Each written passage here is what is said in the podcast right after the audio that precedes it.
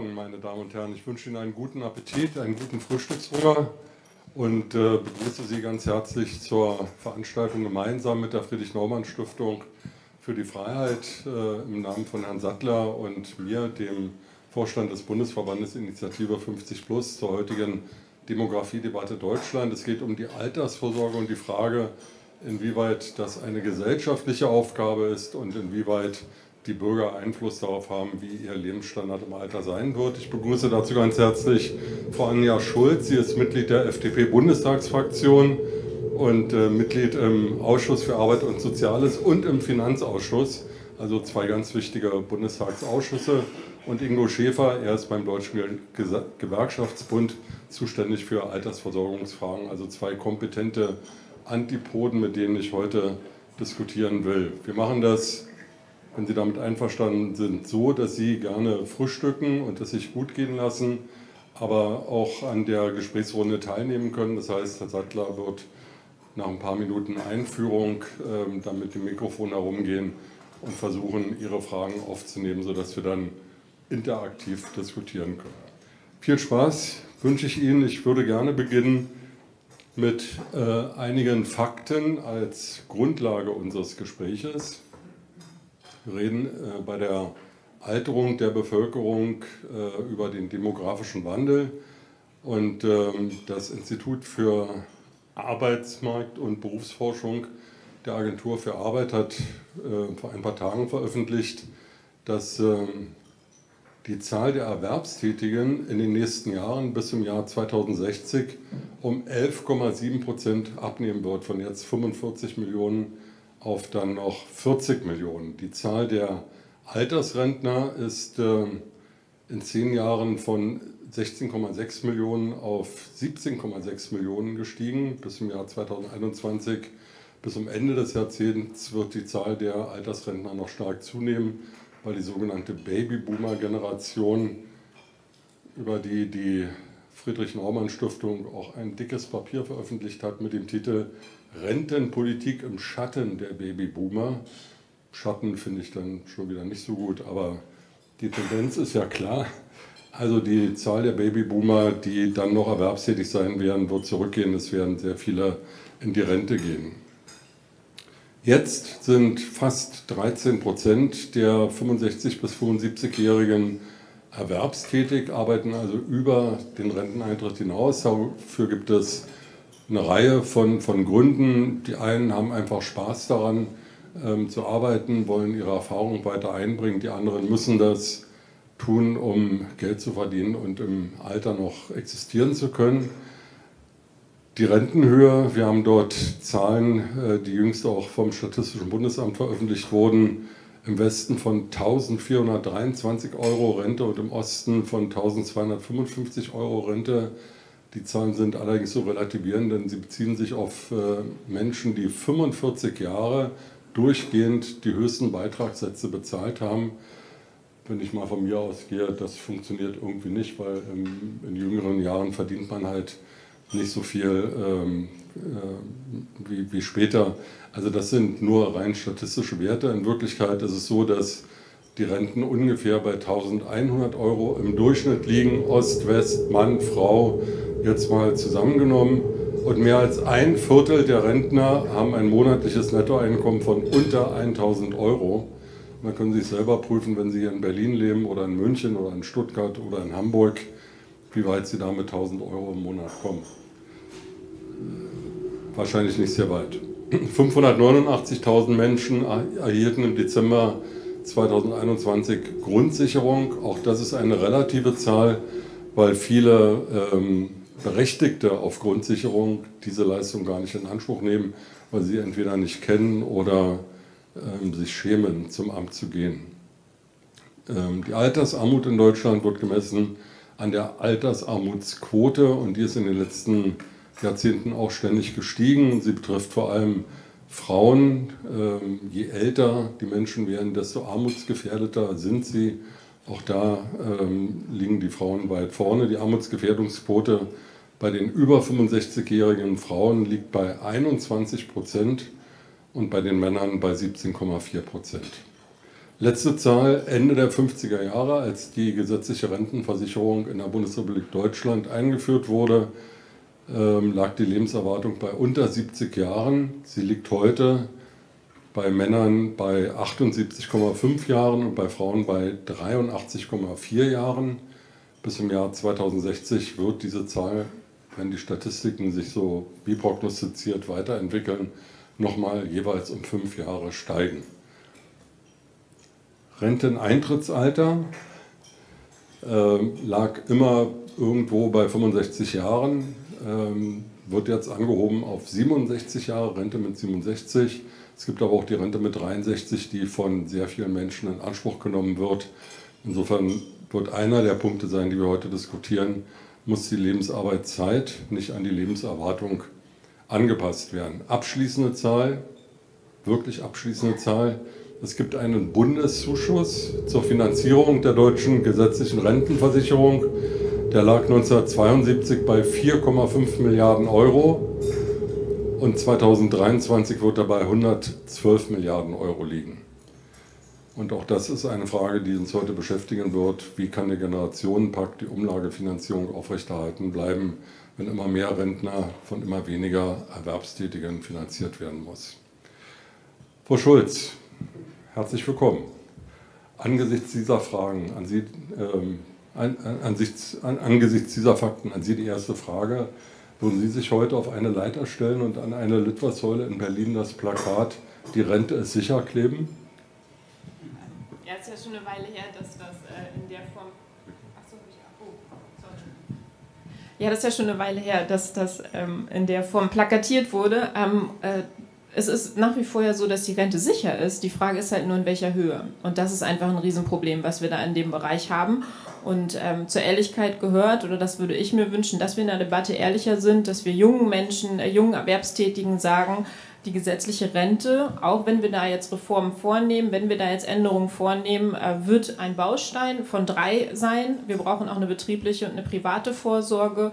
Und ähm, es funktioniert nicht, sich nur auf dieses eine zu verlassen. Und das ist leider ähm, noch äh, viel zu häufig der Fall, ähm, dass den Menschen gar nicht so bewusst ist, ähm, dass die gesetzliche Rente wirklich nur eine Basis ist und dass es nicht im Ansatz mit dem übereinstimmt, was man vorher im Erwerbsleben zur Verfügung hatte. Es sind aktuell um die 50 äh, Prozent, 54 Prozent, die man als äh, Ersatzquote dann hat im Rentenalter, wenn man sich einzig auf die gesetzliche Rente verlässt. Und das ist einfach zu wenig. Sie haben ja Punkte schon angesprochen. Wir haben Inflation, ähm, Kosten steigen und es gibt halt Dinge des täglichen Lebens. Da kann ich auch im Alter keine Abstriche machen, wie beispielsweise Wohnraum, äh, Lebensmittel. Das sind alles Punkte. Ich kann vielleicht Urlaub einschränken, aber nicht diese elementaren Dinge. Und entsprechend ähm, müssen wir da in der Debatte ehrlicher sein und auf jeden Fall Reformen antreiben. Ich hätte mir auch gewünscht, aber das ist ja in der Vergangenheit so gewesen, dass nicht so viele Geschenke gemacht worden wären in den letzten Jahren äh, für künftige Rentnerinnen und Rentner. Das gehört zur Generationengerechtigkeit für mich auch dazu. Das hat ja vielleicht auch was mit den Wählergruppen und Zielgruppen zu tun. Aber die Frage ist ja, warum ist in den Ländern um uns herum, in Österreich, in, in den Niederlanden, in Skandinavien, äh, eine Rentenreform nach der anderen passiert? Warum sind die Systeme umgestellt worden, aber in Deutschland nicht? Naja, bei uns wurden sie halt umge äh, umgestellt, nur nicht zugunsten. Und ähm, wenn Sie jetzt beispielsweise das, äh, die Österreicher ansprechen, die haben weitreichende Reformen ähm, vorgenommen, die haben jetzt ja eine ähm, volle Erwerbsrente, äh, ähm, also alle Erwerbstätigen müssen in diese Rente einzahlen. Äh, allerdings haben die auch keinen großen Unterschied jetzt ähm, äh, erreicht. Also die hatten noch größere Probleme als wir sie hatten. Auch die haben aktuellen Bundeszuschuss von 24 Milliarden. Hört sich zu unseren 112 vielleicht nicht so dramatisch an. Allerdings sind das bei denen ähm, prozentual oder gemessen am, am äh, an den Steuereinnahmen auch 30 Prozent, die dann wiederum für andere Ausgaben fehlen. Und das Problem haben wir ja bei uns auch. Diese 112 Milliarden zahlen alle Steuerzahlerinnen und Steuerzahler, auch diejenigen, die niemals was aus dieser gesetzlichen Rente erhalten werden an Leistungen, also auch Selbstständige, auch Beamte, ähm, äh, die dort nichts rausbekommen. Und ähm, dieses Geld fehlt an anderer Stelle. Wir haben enormen Stau, was unsere Infrastruktur angeht. Wir haben Probleme und Herausforderungen in unserem Bildungssystem. Das sollte man alles bei der Generationengerechtigkeit mit berücksichtigen. Aber was wir auch sehen in anderen Ländern, dass ähm, nicht nur alles auf eine Karte, auf die gesetzliche Rente gesetzt wird, sondern ähm, sowohl bei den Österreich, äh, nee, nicht bei den Österreichern, sowohl bei den Schweden als auch bei den Niederländern ist die betriebliche Altersvorsorge beispielsweise sehr im Fokus. Ähm, in den skandinavischen Ländern wird das ähm, sehr viel genutzt ähm, und das hat zur Folge, dass im Schnitt so 500, 600 Euro für die jeweiligen Rentner dann zur gesetzlichen Rente noch dazukommen und das lohnt sich natürlich.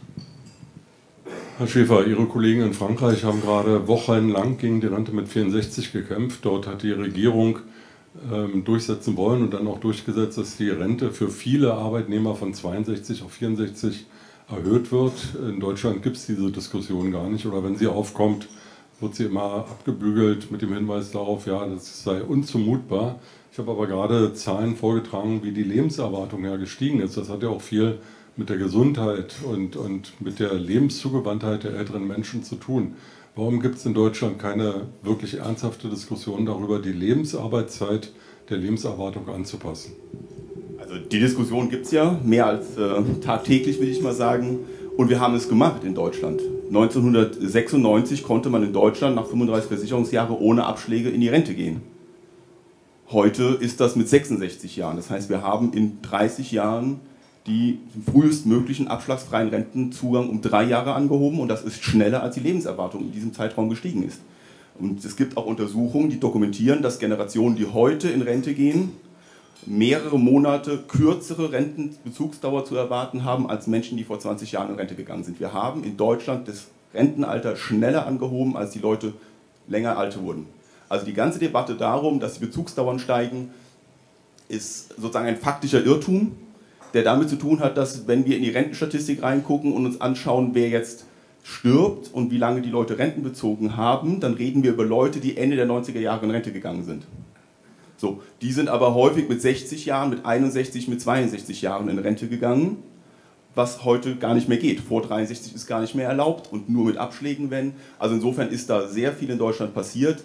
Ähm, und äh, gerade gibt es eine neue Untersuchung äh, von der Uni äh, Bonn, die ein ähnliches Reform in Spanien untersucht hat, wo festgestellt wird, dass für die Leute mit belastenden Erwerbstätigkeiten, mit langen Berufsbiografien durch die Anhebung des frühesten Rentenalters die Sterbewahrscheinlichkeit vor dem 70. Lebensjahr um 5% ansteigt.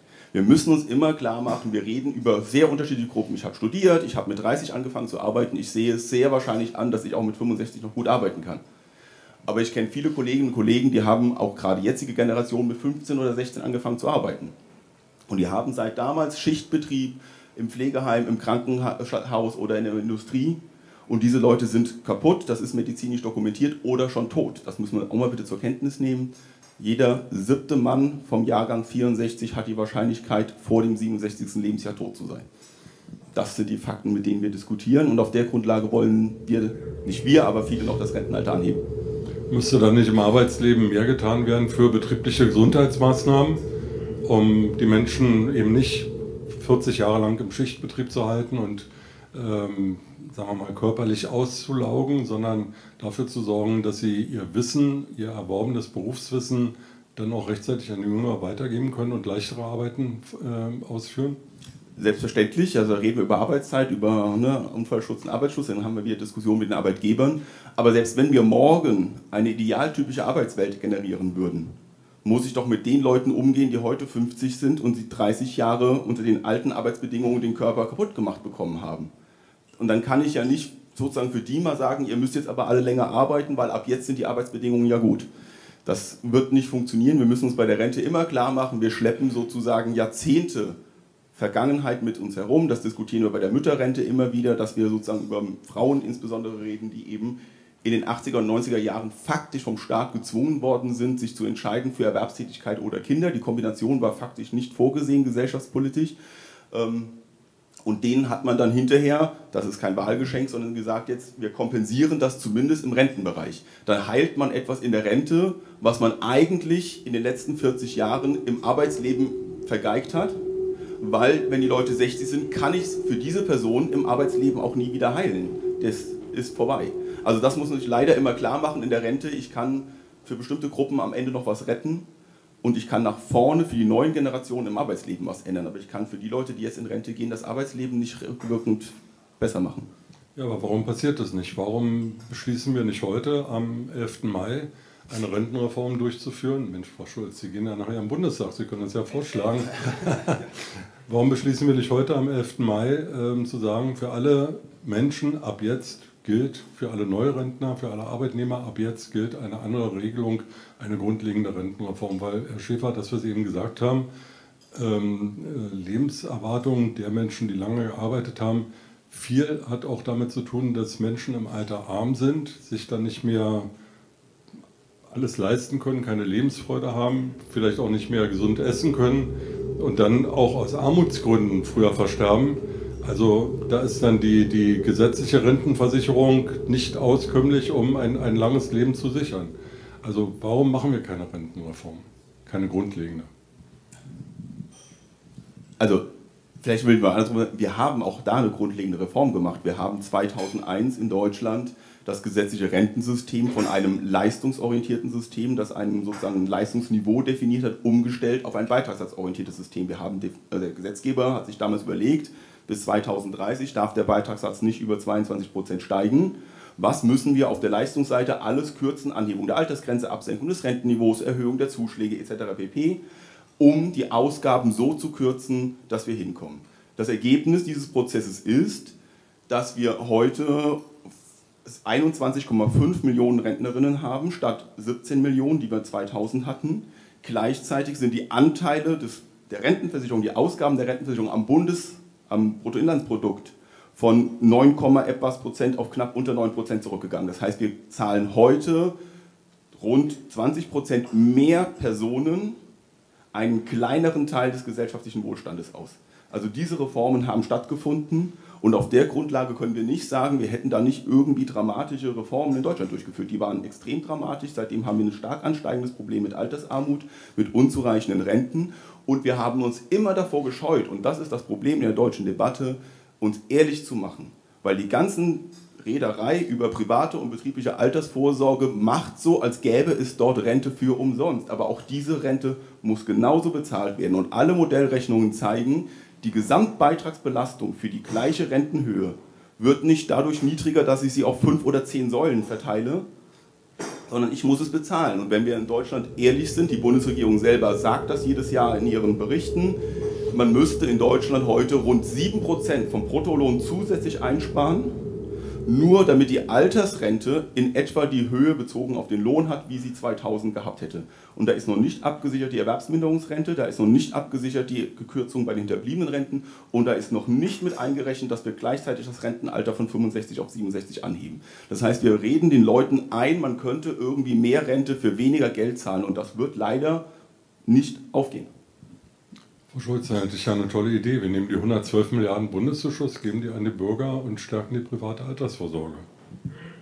Naja, so ist das Ganze ja nicht gedacht. Das ist ja, da muss ich jetzt ja mal hier beipflichten, wir haben ja das System so, wie es ist. Also die Rentnerinnen und Rentner, die das jetzt betrifft, haben natürlich auch eine Leistung ähm, verdient äh, für ihr gesamtes äh, Erwerbsleben, dass sie die jetzt entsprechend auch bekommen. Wir können uns aber ja Gedanken machen, was Sie angesprochen haben, was ist eigentlich mit den zukünftigen Rentnerinnen und Rentnern, mit den nächsten Generationen? Was ist, äh, hier sitzen zum Beispiel meine Mitarbeiter, die sind noch sehr jung, die betrifft das ähm, auf jeden Fall ähm, mit Anfang 20 oder Mitte 20 wo wir jetzt ja auch sagen, wir wollen das System umstellen äh, und ergänzen um eine Kapitaldeckung. Ich denke, das ist ganz wichtig und wir haben ähm, gute Beispiele, Beispielländer, in denen das funktioniert hat.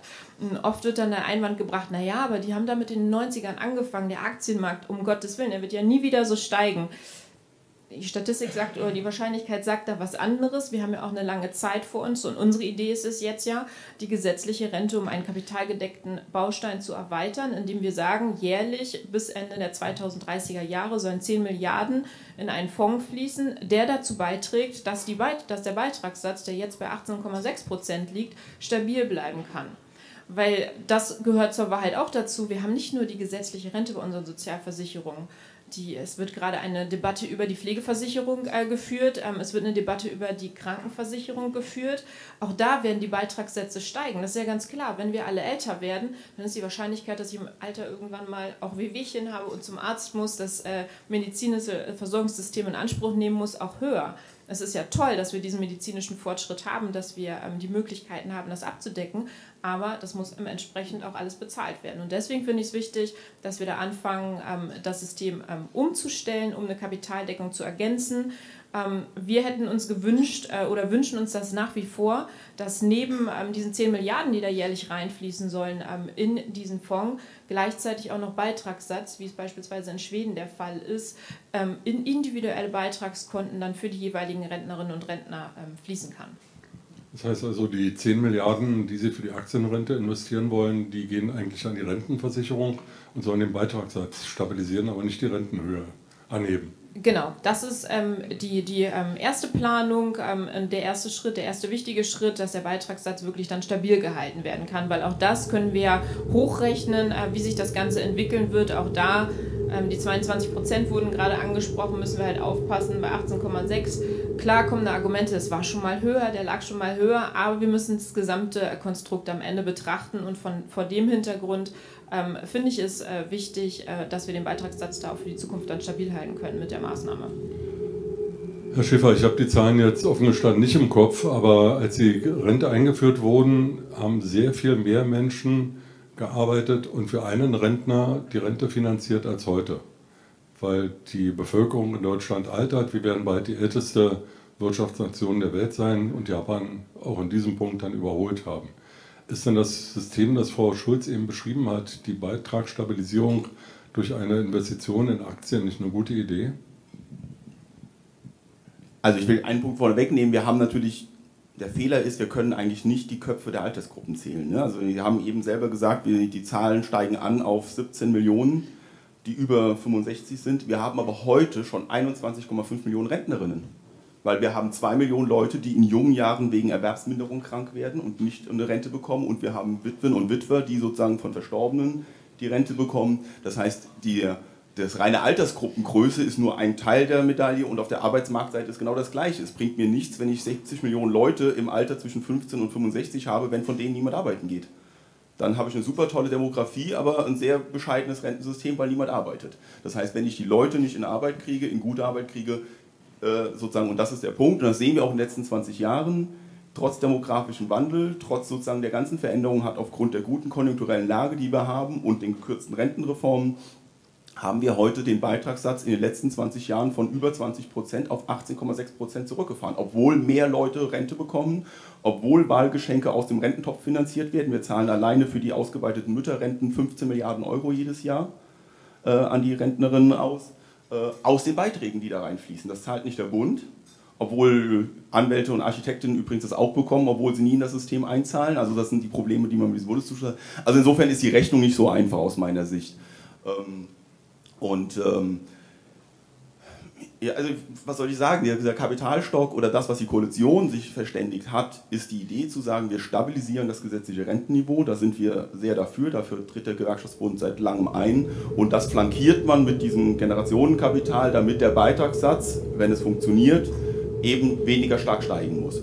Und in dieser Kombination ist es für uns ein, sage ich mal, politisch akzeptabler Kompromiss. Das wäre nicht unser Vorschlag, weil wir sehen ja natürlich das Problem, das wird auch sehr heiß diskutiert, auch von den Ökonomen wenn man das macht, muss ich bis 2038 das Geld ja erstmal einsammeln, das was angeblich gar nicht da ist, und es auf die Seite legen und gar niemandem geben, sondern nur am Kapitalmarkt anlegen. Das heißt, wir wollen in den nächsten 15 Jahren 150 Milliarden Euro plus X bei den Bürgerinnen und Bürgern einsammeln und das auf die hohe Kante legen, ohne dass jemand davon was hat.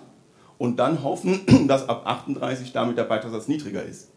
Da würden wir sagen, in den demografischen Wandel hinein. Wenn die Kosten eh steigen werden, ist es für uns fraglich, ob es sinnvoll ist, zusätzlich noch mehr Geld einzusammeln, um es zur Seite zu legen, um eventuell dann irgendwann in 20 Jahren 0,5 Beitragssatzpunkte weniger zu haben. Das ist äh, sozusagen für uns die Frage, aber strukturell unschädlich, sage ich mal, für das gesetzliche Rentensystem. Insofern ein guter Kompromiss, wenn man das dann so gemeinsam geht in der Koalition. Also sind 10 Milliarden zu wenig aus Ihrer Sicht?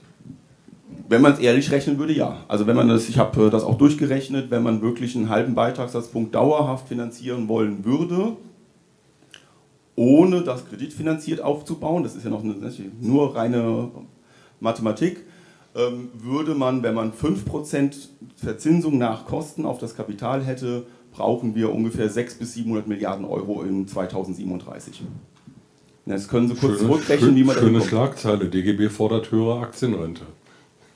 Wir fragen uns die ganze Zeit, wo das Geld herkommen soll. Das ist genau die Frage, die ich aufgeworfen habe. Es geht auch nicht darum, ob man eventuell mit so etwas irgendwie was tun kann, sondern die Frage ist, wie ich vorhin sagte, auch das müssen wir bezahlen.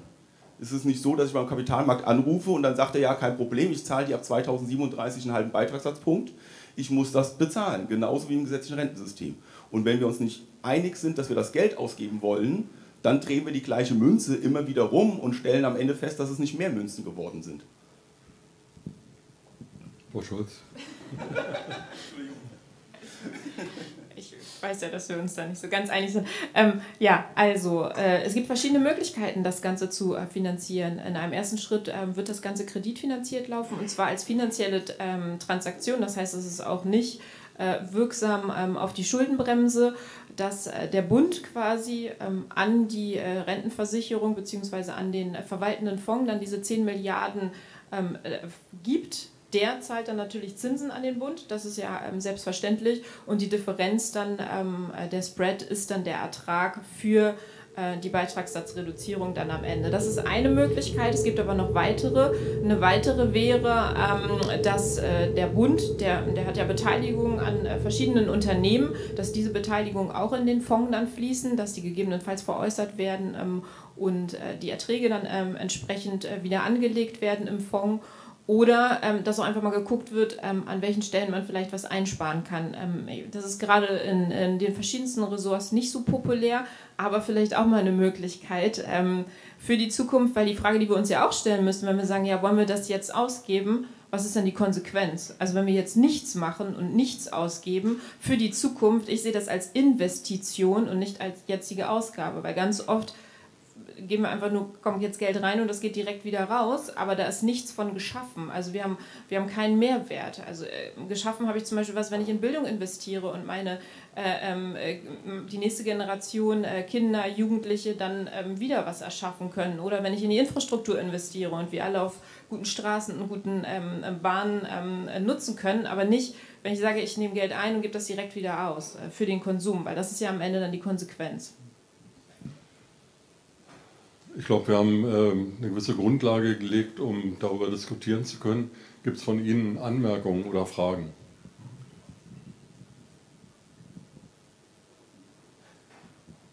Melden, dann komme ich mit dem Mikro zu Ihnen.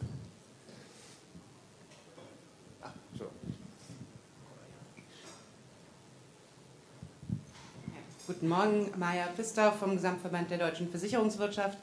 Ähm, wir haben jetzt viel über die erste Säule geredet ähm, und ähm, Frau Schulz hat es ja vorhin schon gesagt, es gibt drei Säulen, die betriebliche und äh, private Altersvorsorge spielen ja auch eine Rolle. Ähm, und ähm, da gibt es ja auch Reformüberlegungen. Ähm, es gibt äh, eine äh, Fokusgruppe, die sich mit der Reform der privaten Altersvorsorge beschäftigt.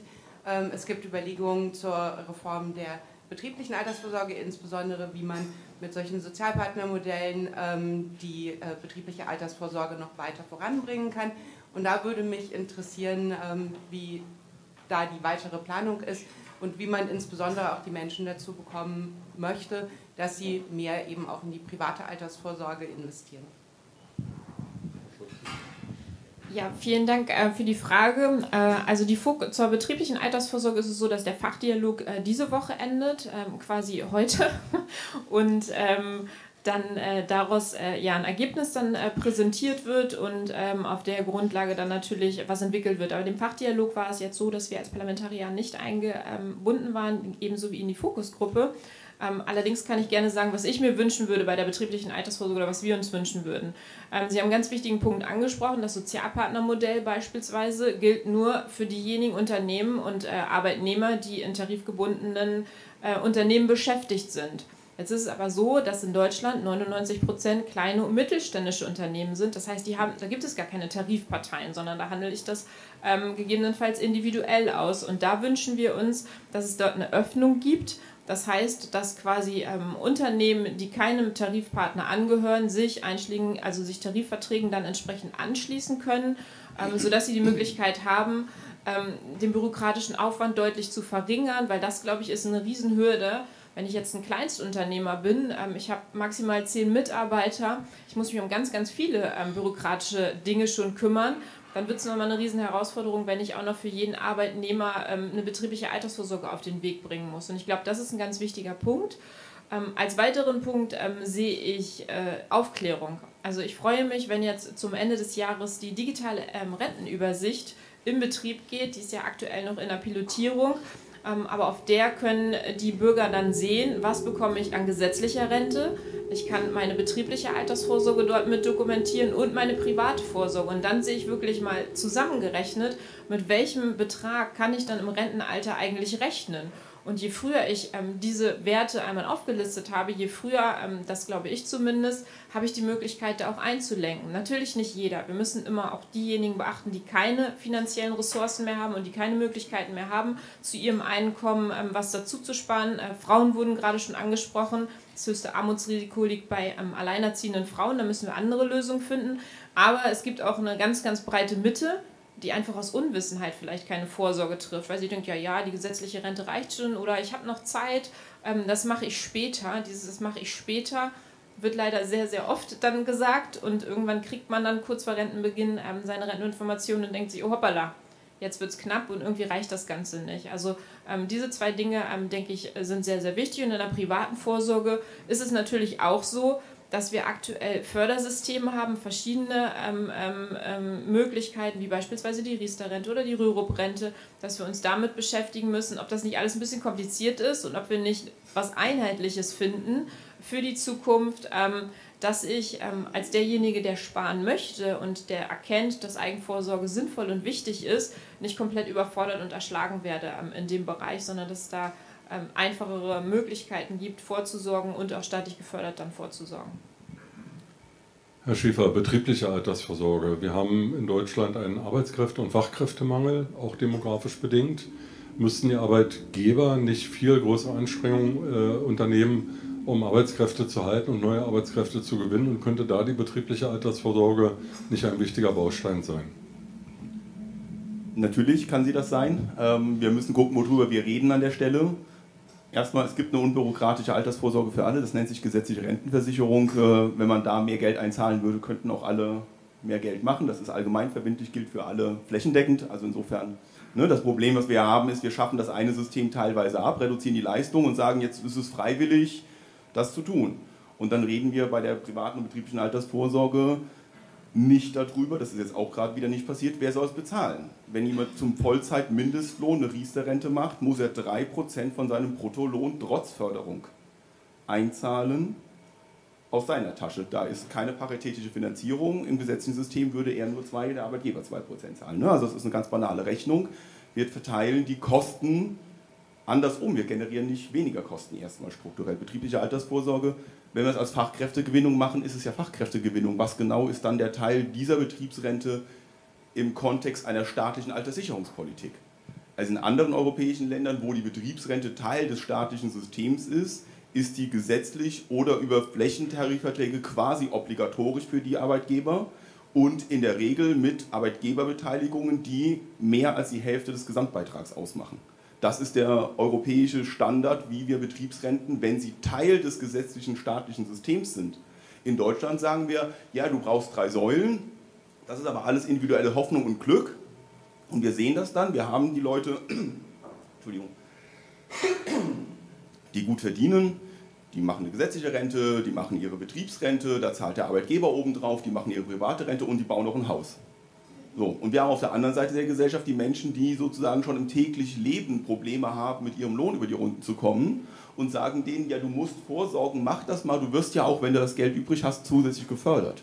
Wir lassen die Leute damit einfach alleine. Und zwar die Leute, die finanziell nicht dazu großflächig in der Lage sind, die erwünschten 7%, die Minimum nötig sind, aufzubringen. Das, so, und das ist ein Problem, über das wir gerne hinweghoppeln und sagen, muss mehr werden, muss mehr werden und die Beschäftigten sollen es alleine zahlen. Frau Schulz, Sie haben äh, eben einen, einen Punkt angesprochen, den ich für ganz wichtig halte, dass die Menschen glauben, die gesetzliche Rente würde im Alter ausreichen, um ihren Lebensstandard zu finanzieren. Aber in Wirklichkeit ist die gesetzliche Rente nur ein Sockel, also nur die Basis Und wenn man wirklich vernünftig im Alter leben will, also nicht in Saus und Braus, sondern irgendwie so weiter, wie man vorher gelebt hat, dann braucht man eben die betriebliche und die private Altersvorsorge. Warum haben wir in Deutschland keine verpflichtende betriebliche Altersvorsorge wie in den Niederlanden oder in Großbritannien? Ich habe ja einen Faktor gerade schon angesprochen, ähm, dass äh, betriebliche Altersvorsorge vor allem in großen Unternehmen, also ich glaube, bei uns ist der, ähm, der bürokratische Aufwand äh, viel zu hoch, gerade äh, für kleine Unternehmen. Und äh, was das Thema Fachkräftemangel angeht, sind, ist es selbst so, dass bei Mittelständlern ähm, inzwischen die betriebliche Altersvorsorge immer mehr in den Fokus rückt. Und zwar dann, wenn ich als Arbeitgeber sage, ich äh, in meiner Stellenausschreibung, wir zahlen eine betriebliche Altersvorsorge, das ist für die Leute inzwischen schon ein Punkt, weil gerade junge Leute ähm, also sehr junge Leute, die in den Arbeitsmarkt eintreten, schon erkennen, dass die gesetzliche Rente nicht reicht. Die glauben nämlich nicht mehr diese Geschichte, die Rente ist sicher. Die wissen, da kommt was, aber die wissen, oh, oh, das reicht nicht. Und die wollen am besten, das ist jedenfalls natürlich nur anekdotische Evidenz und meine subjektive Wahrnehmung, am besten gar nichts mit der gesetzlichen Rente zu tun haben. Die rechnen damit, dass da am Ende null rauskommt. Das ist natürlich auch extrem übertrieben. So wird es ja nicht laufen aber die sagen, nee, ich möchte lieber Möglichkeiten haben, privat vorzusorgen. Und ähm, eben zu der Sache, ähm, ja, wir haben ja schon ein System, ähm, wo man einzahlen könnte.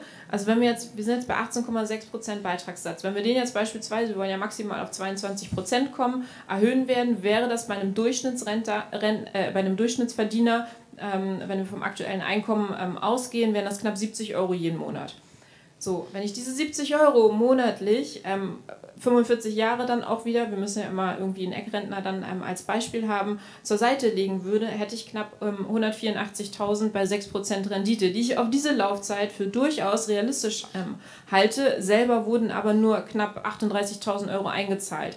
So, ich sehe da einen größeren Hebel und ähm, die Motivation bei den Menschen ist da, glaube ich, auch größer, privat vorzusorgen in einer betrieblichen Altersvorsorge oder in einer kompletten privaten Vorsorge, als das in dieses System, was sie als nicht mehr wirklich sicher erachten, noch einzuzahlen, ähm, wenn es verpflichtet wird. Wenn wir sagen, wir erhöhen jetzt einfach den Beitragssatz in der gesetzlichen Rente und grundsätzlich bin ich auch überzeugt davon, ähm, dass ähm, die, der Privatsektor oder ich als Privatperson ähm, besser erkennen kann ähm, in vielen Teilen und effizienter arbeiten kann, als es der Staat in vielen Dingen tun kann.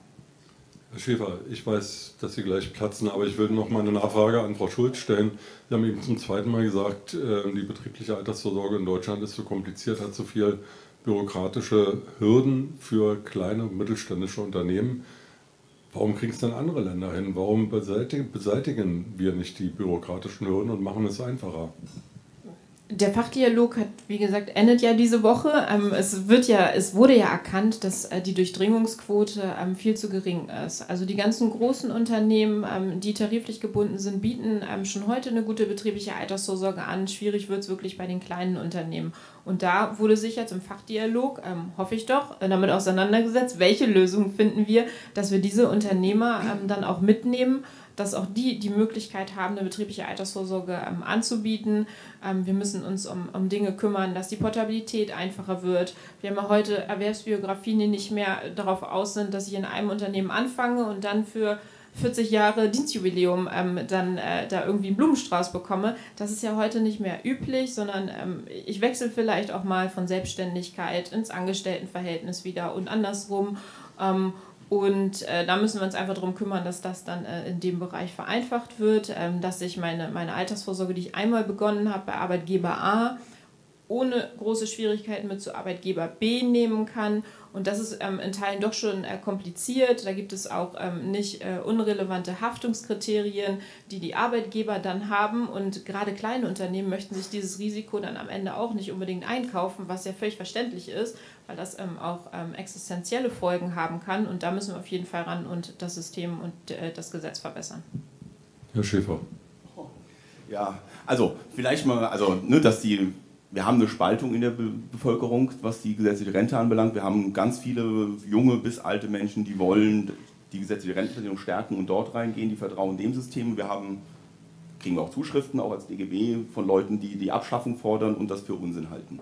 Wenn man sich die Fakten anguckt, ist es sozusagen ein modernes Märchen, diese Geschichte mit der Rentenversicherung, dass dies nicht kann. Wenn Sie heute 10.000 Euro in die gesetzliche Rentenversicherung einzahlen, bekommen Sie dort über 50 Euro Monatsrente raus. die Vertreterin vom Versicherungswirtschaft kann immer sagen, wie viele Privatversicherungen sozusagen für 10.000 Euro Kapital eine Sofortrente von 50 Euro zahlen, die jährlich noch mit der Lohnentwicklung dynamisiert ist. So, das, äh, ne, vom Leistungsvolumina her ist die gesetzliche Rentenversicherung nach wie vor nicht nur wettbewerbsfähig, sondern effizienter als private Versicherungen das sind. Deswegen ist für uns der Punkt, diese Riester-Reform. Milliarden Bundeszuschuss. Ich rede, ja, 112 Milliarden Bundeszuschuss. Wenn wir uns das System angucken, können wir noch ein eigenes Seminar machen an dem Tag. Ähm, es ist hoch umstritten. Die, der Bund hat immer wieder der gesetzlichen Rentenversicherung Aufgaben übertragen, die er für die gesamte Gesellschaft übernehmen soll, die zum Teil aus Zuschüssen und zum Teil aus Beiträgen finanziert werden. Das klassische Beispiel ist immer diese Mütterrente, wie sie ideologischerweise von der CSU genannt wird, also Erziehungszeiten für Kinder, für vor 1999 geborene Kinder.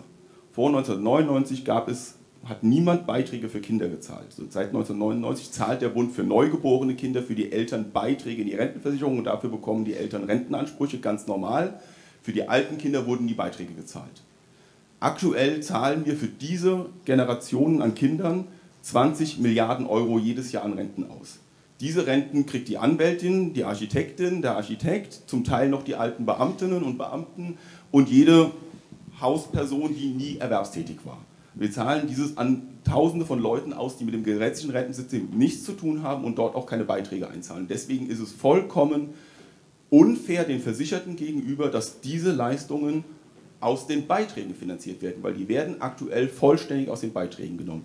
Dann haben wir verschiedene andere Leistungen im Rentensystem drin, die man eben auch diskutieren kann. Da gibt es keine klare Linie, weil wir reden über eine Sozialversicherung und in der Sozialversicherung ist es ein bisschen politischer Konsens, was soll die Aufgabe der Versicherung sein. Manche Länder sagen, es ist eine Grundrente für alle, andere sagen eine reine Beitragsäquivalenz, andere wie Deutschland sagen irgendwo dazwischen. Das ist willkürlich aber es gibt verschiedene Differenzen und je nachdem, wie ich sie rechne, deckt der Bundeszuschuss in etwa diese nicht beitragsgedeckten Leistungen oder wir reden über eine Unterdeckung von 40 Milliarden Euro.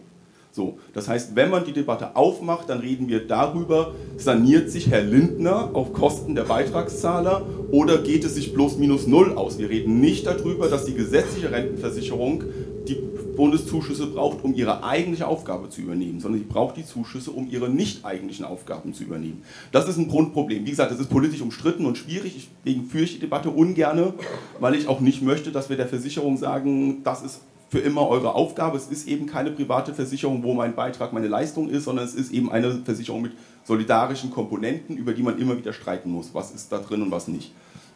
So, aber deswegen würde ich diese Bundeszuschussdebatte finde ich schwierig. Außerdem ist der Bundeszuschuss als Anteil an den Ausgaben gesunken. Der lag 1957 bei ungefähr einem Drittel der Ausgaben, heute ist er bei 24 Prozent. Das heißt, hier gibt es keine Explosion, sondern sogar einen Rückgang. Der Bundeszuschuss ist als Anteil am Bruttoinlandsprodukt zurückgegangen in den letzten 20 Jahren. Wir geben heute noch ungefähr 2,4 statt 2,8 Prozent aus, der Bund. Und der Bundeszuschussanteil an den Bundeseinnahmen zurückgegangen. Das heißt, auf allen Ebenen ist der Bundeszuschuss nicht aus dem Ruder gelaufen, sondern relativ rückläufig zum System. Deswegen finde ich diese Debatte schwierig äh, zu sagen, die Rentenversicherung wäre ohne Bundeszuschuss nicht finanziert. Frau Schulz, Sie wollen antworten, habe ich das Gefühl. Ja, ähm, auf jeden Fall. Ähm, äh, so dieser prozentuale Anteil, dass der gesunken ist, hängt natürlich enorm damit zusammen, dass wir in den letzten Jahrzehnten ein enorm oder den, im letzten Jahrzehnt ein enormes Wirtschaftswachstum haben, was jetzt gerade äh, ein wenig abebbt, muss man ja fairerweise auch sagen. Das heißt, dieser Anteil wird sich wieder ändern. Wir haben alleine, ähm, weil Sie gerade äh, den Bundesminister da persönlich angesprochen haben, ähm, äh, der hat jetzt die Aufgabe von Schulden, äh, die Jahre zuvor aufgenommen wurden, ähm, nur Zinskosten, die haben sich erhöht um 40 Milliarden. Hallo, wovon reden wir dann hier? Das sind auch Kosten, die wir in der Zukunft berücksichtigen müssen, die Vorgänger äh, initiiert haben, auf welchen Gründen auch immer. Und trotzdem haben wir in vielen Stellen, wo es eigentlich nötig wäre, Mangel ähm, an Investitionen. Und ähm, entsprechend ähm, finde ich es da wichtig, dass man nicht Dinge gegeneinander ausspielt, sondern dass wir uns schon das System so angucken. Es gibt die gesetzliche Lage aktuell, es gibt halt die Rente äh, ab 63, es gibt die Mütterrente. Ähm, das System ist so, wie es ist. Jetzt können wir uns überlegen, ändern wir da künftig irgendwas am, an dem gesetzlichen Rentensystem, aber können nicht sagen, okay, diese 110 Milliarden, eigentlich sind die ja gar nicht da, weil die, die sind faktisch schon da und das sollte entsprechend auch so berücksichtigt werden. Und die werden auch steigen, nämlich dann, wenn jetzt sukzessiv nach und nach die Babyboomer in den Ruhestand gehen. Weil da fehlen Einnahmen ähm, in dem Moment, wenn die Babyboomer jetzt alle in den Ruhestand gehen. Und gleichzeitig wollen die natürlich alle ihre Rente haben. Also es geht auch sehr viel wieder raus. Ähm, das heißt, die Umlage wird dadurch noch einmal wieder geschwächt in dem Moment.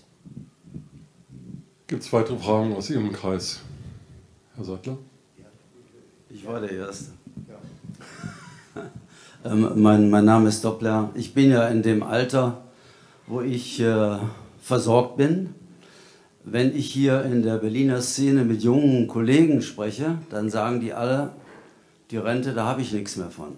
Das wird nicht funktionieren. Das heißt also, es entsteht ein Gefühl bei den jungen Leuten, dass sie von dieser gesetzlichen Rentenreform nicht mehr profitieren werden.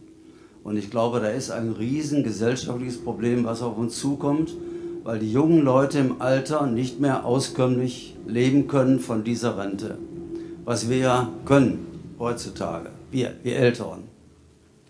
Meine Frage ist jetzt, wo sehen Sie die Stellschrauben, um da was zu tun? Und konkret geht es mir darum, wie sieht es eigentlich aus mit der Einbeziehung der Freiberufler und der Beamten in die gesetzliche Rentenversicherung? Wie steht die FDP dazu? Ich komme darauf, weil ja die Länder wegen der hohen Pensionszahlungen mittlerweile dazu übergehen, neu eingestellten Beamten anzubieten, in die gesetzliche Rentenversicherung einzuzahlen, statt eben auf die Beamtenversorgung, auf die Pension zu warten. Äh, das ist freiwillig. Freiwillig können neu eingestellte Beamte können auswählen, ob sie in gesetzliche Rentenversicherung zahlen oder nicht. Das heißt also, wie sieht eigentlich da die Vorstellung der FDP in Zukunft aus? Dankeschön. Ja, vielen Dank für die Frage. Also, ähm, wir möchten äh, das System so belassen, wie es jetzt aktuell ist. Also wir möchten nicht, dass äh, Beamte dort mit eingezahlt werden, äh, äh, einzahlen müssen oder dürfen. Ähm, und zwar deswegen, weil das keinen Effekt hätte. Wir haben zum einen, müssen wir beachten, wir haben Beländer- und Bundesbeamte. Ähm, und dann ist es ja auch so, dass das nur kurzfristig einen Effekt hätte, nämlich dann, wenn wir sagen würden, okay, die zahlen da ab jetzt ein, äh, die Beamten, aber die wollen ja irgendwann auch eine Leistung haben. Und dann ist es auch so, dass wir haben vorhin über ähm, äh, ja, körperliche Arbeit und solche Dinge alles gesprochen, dass Beamte im Schnitt aufgrund ihrer äh, Vita in der Regel ähm, bis zu fünf Jahre länger leben. Das heißt, die beziehen dann auch noch länger gesetzliche Rente, weil das gehört ja ähm, bei der Berechnung einfach mit rein. Wenn wir sagen, okay, die zahlen jetzt was ein, dann wollen die irgendwann auch eine Leistung haben. Ähm, wir können, hätten also, was das Umlagesystem angeht, das Umlagesystem ist genau dasselbe, ähm, nur einen ganz, ganz kurzfristigen Effekt was ähm, äh, Freiberufler angeht, die haben ihre berufsständigen Versorgungswerke. Ähm, entsprechend soll da unsererseits auch nichts angepasst äh, werden. Was wir aber möchten, ist, dass Selbstständige künftig eine ähm, Vorsorge betreiben. Da sind wir offen für. Ähm, es gibt zum einen die Möglichkeit, in die gesetzliche Rente einzuzahlen. Wir möchten aber die Möglichkeit eines Opt-outs lassen, dass sie auch privat, in welcher Form auch immer, ähm, da muss es natürlich Produkte geben, die dann so ähm, gestrickt sind, dass man nicht vorzeitig daran kann, einzahlen können. Und zwar deswegen, weil die Selbstständigen, wenn wir uns das angucken im ähm, Rentenalter, die Wahrscheinlichkeit, ähm, dass sie in der Grundsicherung landen, doppelt so hoch ist wie bei abhängig Beschäftigten. So, und die sind dann natürlich am Ende auch wieder aufs Sozialsystem angewiesen. Und da sagen wir, hm, schwierig, ähm, das gehört zur Selbstständigkeit auch dazu, dass man Eigenverantwortung übernimmt. Und deswegen soll dort eine verpflichtende, für alle Neuselbstständigen eine verpflichtende Vorsorge dann stattfinden. Allerdings mit einer Wahlmöglichkeit, wo in welches System eingezahlt wird. Herr Schäfer, die, die Frage war ja nach der gesellschaftlichen Akzeptanz der Rente und ähm, auch nach dem gesellschaftlichen Konsens. Also wenn ich heute als junger Mensch arbeite und dann doch die Einstellung habe, ich arbeite eigentlich für etwas, was ich gar nicht bekommen werde, dann nagt das ja auch ein bisschen an unserem Demokratie- und Gesellschaftsverständnis.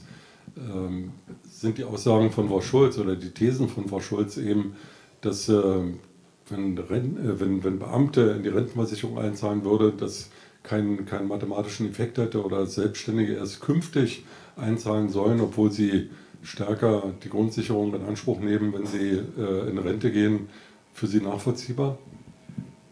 Ja, also das ist ganz banal. Ne? Das ist erstmal ein Gefühl oder eine Frage von Solidarität und von Gleich, Behandlung darüber zu diskutieren, dass eigentlich alle Menschen, die von ihrer Händearbeit leben, auch in einem System zu gleichen Bedingungen versichert sind. Das ist ein allgemeines Gefühl von, von Gerechtigkeit und aus dieser Sichtweise finden wir es richtig.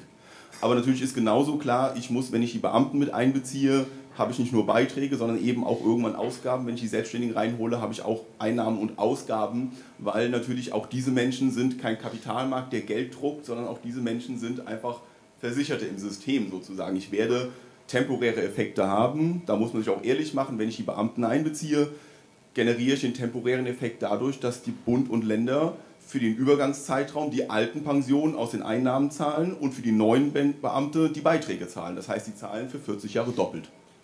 Das ist so die ganz banale Effekt. Dadurch hat die Rentenversicherung, die gesetzliche, faktisch für 30 bis 40 Jahre ökonomisch betrachtet einen zusätzlichen Bundes- und Steuerzuschuss, der von Ländern, Kommunen und dem Bund bezahlt wird. Das ist für das Rentensystem so gut. Langfristig geht es sich aus. Ich würde nicht teilen die Perspektive, dass es sogar die Rentenversicherung kostet, weil dafür ist das die Rentenversicherung als drei Risiken absicherndes System, Altersrente, EM-Rente und Hinterbliebenenversorgung, zu komplex, um rein über die Lebenserwartung des Individuums betrachten zu können, was passiert. Beamten haben eine tendenziell höhere Neigung, verheiratet zu sein äh, als der Schnitt der Bevölkerung. Sie leben aber länger, was bedeutet, tendenziell beziehen sie wieder kürzer, also ihre Hinterbliebenen wieder kürzer Witwenrente all diese Probleme. Vielleicht zahlen wir weniger Waisenrenten, weil wenn der länger lebende Beamte stirbt, sind die Waisen schon nicht mehr in der Schule oder in der Uni, sondern schon wieder raus. Das sind solche multifachen Effekte, dass man es eigentlich nicht einfach mit der Lebenserwartung sagen kann, das wird auf jeden Fall teurer.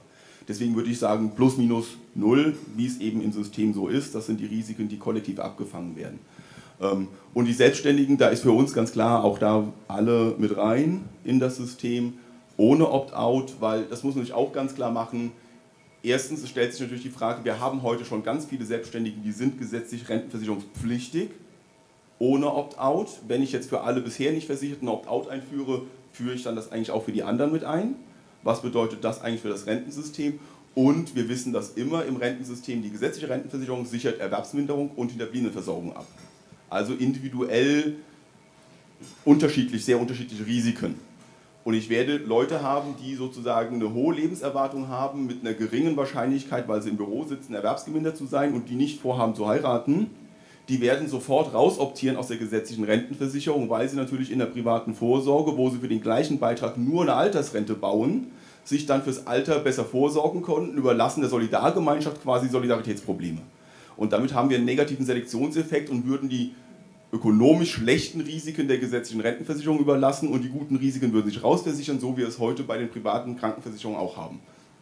Privat, also Menschen, die die Wahl haben und die viele Kinder haben, neigen dazu, in der gesetzlichen Krankenversicherung versichert zu sein, weil sie die Kinder dort kostenlos mitversichert kriegen. Sobald die Kinder aus der Familienversicherung rausfallen, neigen diese Leute dazu, aus der gesetzlichen Versicherung raus in die private zu gehen, weil es dann da für sie billiger wird. Und das kann auch nicht Teil von gesellschaftlicher Solidarpolitik sein, dass der Einzelne sozusagen immer Trittbrettfahrer mitspielt und da wir Mitnahmeeffekte generieren, weil das macht die Kosten für die Solidargemeinschaft am Ende größer und nicht kleiner. Ich weiß, dass auf der Seite noch eine Frage ist. Sie sind gleich, Sie sind, Sie sind gleich dran, aber Frau Schulz will unbedingt antworten. ja, richtig. Äh, ich glaube, wir brauchen Selbstständige, also wir brauchen Menschen, die Lust haben, ähm, in diesem Land zu gründen. Und ähm, die machen das ja vor allem, weil ihnen ähm, das Thema Eigenständigkeit und Freiheit sehr wichtig ist. Und deswegen sollten wir ihnen da auch die größtmögliche Freiheit lassen und sie nicht in ein bestimmtes System zwängen. Und es ist auch so, wenn es jetzt um die Solidargemeinschaft geht, dass natürlich auch bei einer privaten Vorsorge der Hinterbliebene oder die Hinterbliebenen mit abgesichert sind. Also das Geld ist ja nicht auf einmal weg, sondern wenn jemand verstirbt, dann wird da ja auch eine Leistung fällig, die entsprechend an die Hinterbliebenen dann geht, äh, wo ich eine Absicherung treffen kann. Und ähm, äh, von daher würde ich das jetzt nicht so betiteln, dass das ein Ausbrechen aus der Solidargemeinschaft ist. Wichtig ist, dass sie eine Absicherung treffen, ähm, weil das hat für uns dann tatsächlich auch was mit ähm, Solidarität zu tun, wenn wir halt feststellen, dass die Wahrscheinlichkeit der ähm, Grundsicherung im Alter dort deutlich höher ist, doppelt so wie bei abhängig Beschäftigten, dann müssen wir halt schon die Frage stellen, hm, ist das so in Ordnung? Alle anderen müssen auch eine Vorsorge betreiben, dann erwarten wir das entsprechend auch von den neuen Selbstständigen. Ja, guten Tag, mein Name ist Leander Hollweg, ich bin Volkswirt bei der M&E Beratungsgesellschaft in Tagus und ich habe auch einige Jahre in einer Unternehmensberatung für Pensionslösungen gearbeitet. Ich würde gerne drei Dinge beitragen. Das eine betrifft nochmal die Beamten und die Versorgungssysteme im öffentlichen Dienst. Äh, die werden in den Statistiken, auch in dem, was unseren Volksvertretern vorgerechnet wird, durch Nachhaltigkeitsberichte, Haushaltsberichte, deutlich unterzeichnet. Wenn man tatsächlich nachforscht, welche Lasten in den öffentlichen Haushalten für die Versorgung der Beamten und Angestellten vorgesehen sind, dann kommt man auf nahezu die doppelten Beträge, wie sie in der Regel in den Haushalten verzeichnet sind. In einem Bundesland wie Baden-Württemberg beträgt äh, die Belastung etwa bezogen auf den Vor-Corona-Haushalt bereits 17 Prozent. Das heißt, wenn wir darüber sprechen, welche Möglichkeiten öffentliche Haushalte haben, Versorgungssysteme noch zu unterstützen durch Zuschüsse, durch Erhöhung von Grundsicherung und ähnliches, müssen wir an die Versorgung im öffentlichen Dienst auch weiter denken. Alte Ansprüche sind hier sicherlich nicht angreifbar, aber für die Zukunft muss diese Diskussion mitgeführt werden. Zweite, Anbemerk zweite Bemerkung ist, Herr Schäfer, Sie haben zu Recht darauf hingewiesen, wie ich finde, dass jede Form der Altersversorgung letztlich von der volkswirtschaftlichen Leistungsfähigkeit der Erwerbsbevölkerung abhängt. Egal, ob ich das jetzt kapitalgedeckt mache oder in Betrieb oder wie auch immer. Das heißt, eigentlich muss es uns darum gehen, die Produktivität der Erwerbsbevölkerung zu steigern. Und das geht doch eigentlich nur dadurch, indem wir in die Bildung der arbeitenden Generation, in die Berufsbildung investieren. Das aber könnte man im Prinzip ja direkt machen. Die FDP hat vor Jahren schon in der schwarz-gelben Koalition zum Beispiel gefordert, dass es für jeden, auch der sich weiterbilden möchte, Finanzierungsmöglichkeiten geben sollte. Die äh, Finanzierung sozusagen von Weiterbildung im Berufsleben ist ja nicht immer aus eigener Tasche vom Arbeitgeber oder wie auch immer zu bezahlen. Äh, wir haben etwa viereinhalb Millionen Menschen, die zum Beispiel ein Abitur haben, aber nicht studiert haben, die das nachholen könnten und so weiter. Also es gibt einen erheblichen Nachholbedarf oder überhaupt auch Bedarf an Bildung. Darin könnten wir direkt investieren. Wir könnten Bildungsdarlehen auslegen für Menschen, die das gerne haben möchten. Und dann besteht die Möglichkeit, diese Darlehen zu verbriefen und am Kapitalmarkt äh, sozusagen finanzierungsfähig zu machen. Das heißt, wir investieren in die Zukunftseinkommen von gut gebildeten Menschen. Und wir könnten das ja tun, indem wir die Altersvorsorge, Sparbeträge der äh, Generation, die für das Alter spart, in diese Bildung investieren. Und dann hätten wir tatsächlich einen Generationenvertrag, einen neuen Generationenvertrag, in dem die alte Generation die Bildung der jungen und sich weiterbildenden Generation finanziert, die Einkommen steigen und damit natürlich die Möglichkeiten, Altersversorgungssysteme zu finanzieren. Das, was über die Kapitalmärkte gemacht wird, funktioniert ja eigentlich nur dann, wenn wir es gesamtgesellschaftlich betrachten, anders, wenn wir in die Kapitalmärkte anderer Länder investieren und dann eigentlich sozusagen von den höheren Renditen dort das abholen, was wir im eigenen Lande nicht leisten können.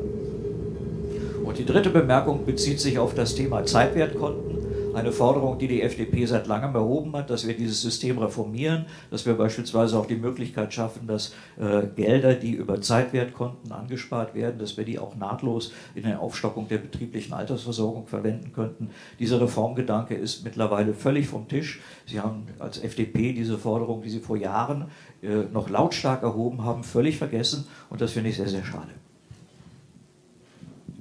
2 zu 1, zwei Fragen an Frau Schulz, eine an Herrn Schäfer. Fangen wir mit Frau Schulz an. Ja, ähm, also zum, zum Generationenkapital, das soll natürlich äh, global äh, äh, äh angelegt werden. Also nicht äh, ähm, speziell auf einen Markt nur, sondern äh, weltweit wollen wir da die, die, den Kapitalmarkt dann nutzen und die ähm, Chancen ähm, dass er sich positiv entwickelt in diesen Bereichen. Also das denke ich ist klar. Was die betriebliche Altersvorsorge angeht, habe ich ja schon gesagt, dass wir da jetzt gerade ähm, ähm, abwarten, ähm, inwieweit sich das äh, positiv entwickelt oder was da die Ideen jetzt sind was da erarbeitet wurde, in welche Richtung es gehen kann. Also wir wollen das Sozialpartnermodell öffnen, ähm, wir wollen äh, grundsätzlich ähm, die, die bürokratischen Hürden äh, da reduzieren und verbessern ähm, in diesen Bereichen mit dem Ziel, dass vor allem kleine Betriebe dort dann auch besser integriert werden in dem Bereich. Herr Schäfer? Ja, ich, also ich würde sagen, Bildung, ne, das ist keine Alternative, sondern eine zusätzliche Maßnahme, weil so richtig es ist, dass es im Schnitt zu besseren Einkommen und zu erfolgreichen Ergebnissen führt, wenn ich mich qualifiziere, ist es im Einzelfall natürlich nicht immer so. Und wenn ich jetzt meine Altersvorsorge in mein Studium quasi investiere und am Arbeitsmarkt die Arbeitskraft nicht verkaufen könne, habe ich im Alter dann echt. Also deswegen glaube ich nicht, dass wir das gleiche Geld, was wir für die Altersvorsorge, für eine gute Rente brauchen, für die Bildung ausgeben dürfen. Wir müssen das zusätzlich machen und das ist vollkommen richtig. Wir müssen die Ausbildung machen, die Qualifizierung machen, die Produktivität erhöhen, da bin ich voll bei Ihnen, aber ich würde nicht die Töpfe sozusagen gegeneinander rechnen, sondern das muss echt zusätzlich finanziert werden, weil da haben wir auch viel Bedarf. Äh, auch die Ausbildungsquoten sind schlechter geworden in Deutschland, auch die Abbrüche in den Schulen und bei Ausbildungsgängen sind schlechter geworden. Da muss man aufpassen. Also das sozusagen, aber die Offensive vollkommen richtig, auch die zugewanderten Menschen da schneller und besser und qualifiziert in den Arbeitsmarkt reinzuholen, vollkommen richtig und immer hilfreich.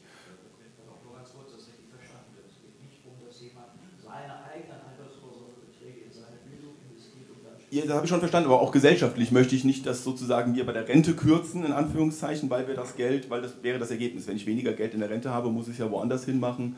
Das wäre mir zu viel Hoffnung darauf, dass das mit der Bildung im Schnitt alles auch zu mehr Rendite führt. Das ist deswegen nicht gegeneinander ausspielen, nur das war meine einzige Argumentation, nicht äh, dagegen zu reden.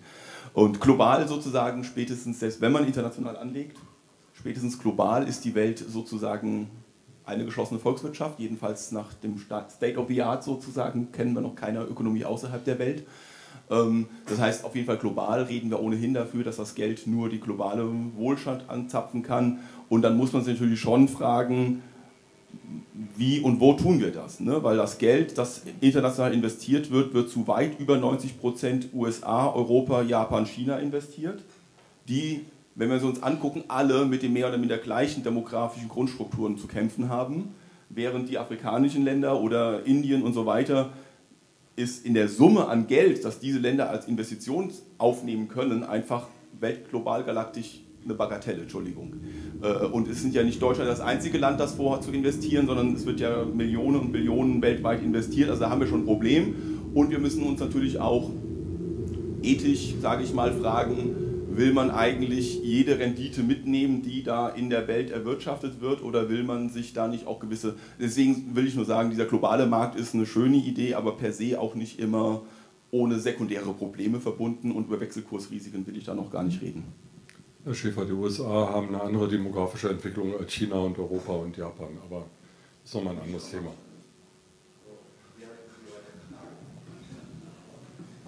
Rolf Ketzler von der Generali, beziehungsweise Anmerkung. Ich wollte nochmal ähm, zu der Debatte sagen, äh, ja, was mir durch den Kopf geht.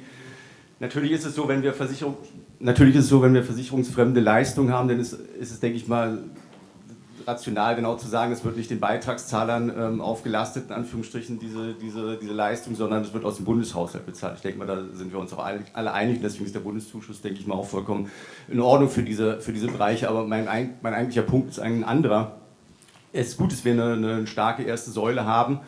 Ähm, aber ich denke, vor den ganzen Herausforderungen, die wir stehen, und es ist ja nicht nur jetzt dieser Bereich der Rente, wir sehen es ja auch in vielen anderen Themen, äh, sag mal Lieferketten und so, dass wir eine Diversifizierung oder dieser Ansatz der Diversifizierung ist, denke ich mal, ähm, ein Weg, den man auch in dem Bereich gehen muss. Und wir haben ja eben die zweite und die dritte äh, Säule. Und es gilt auch hier, dass jedes System, die erste Säule, hat Stärken und Schwächen und die zweite und dritte Säule haben sicherlich Stärken und Schwächen. Sozusagen jetzt nur sozusagen auf eine Karte zu setzen, äh, finde ich daher schwierig. Und die größte Schwäche, das wissen wir, der ersten Säule ist eben die, die demografische Entwicklung. Wir können letztendlich nur das sozusagen dort ausgeben, was auch sozusagen erwirtschaftet wird im, äh, im Erwerbsleben. Und wenn dort weniger Erwerbstätige eben da sind, dann ist das eben schwieriger in der Zukunft. Das wird sich auch durch Zuwanderung wahrscheinlich so nicht vollständig ähm, decken lassen. Deswegen glaube ich, ist es wichtig. Und da wurden vor 20 Jahren ja auch meines Erachtens nach die richtigen äh, Schritte sozusagen in die Wege geleitet, denn eben auch die zweite und dritte Säule eben zu stärken, die eben diese, diese demografiebedingte äh, Schwäche eben nicht haben, ne, sondern die eben am, am Kapitalmarkt ähm, anlegen.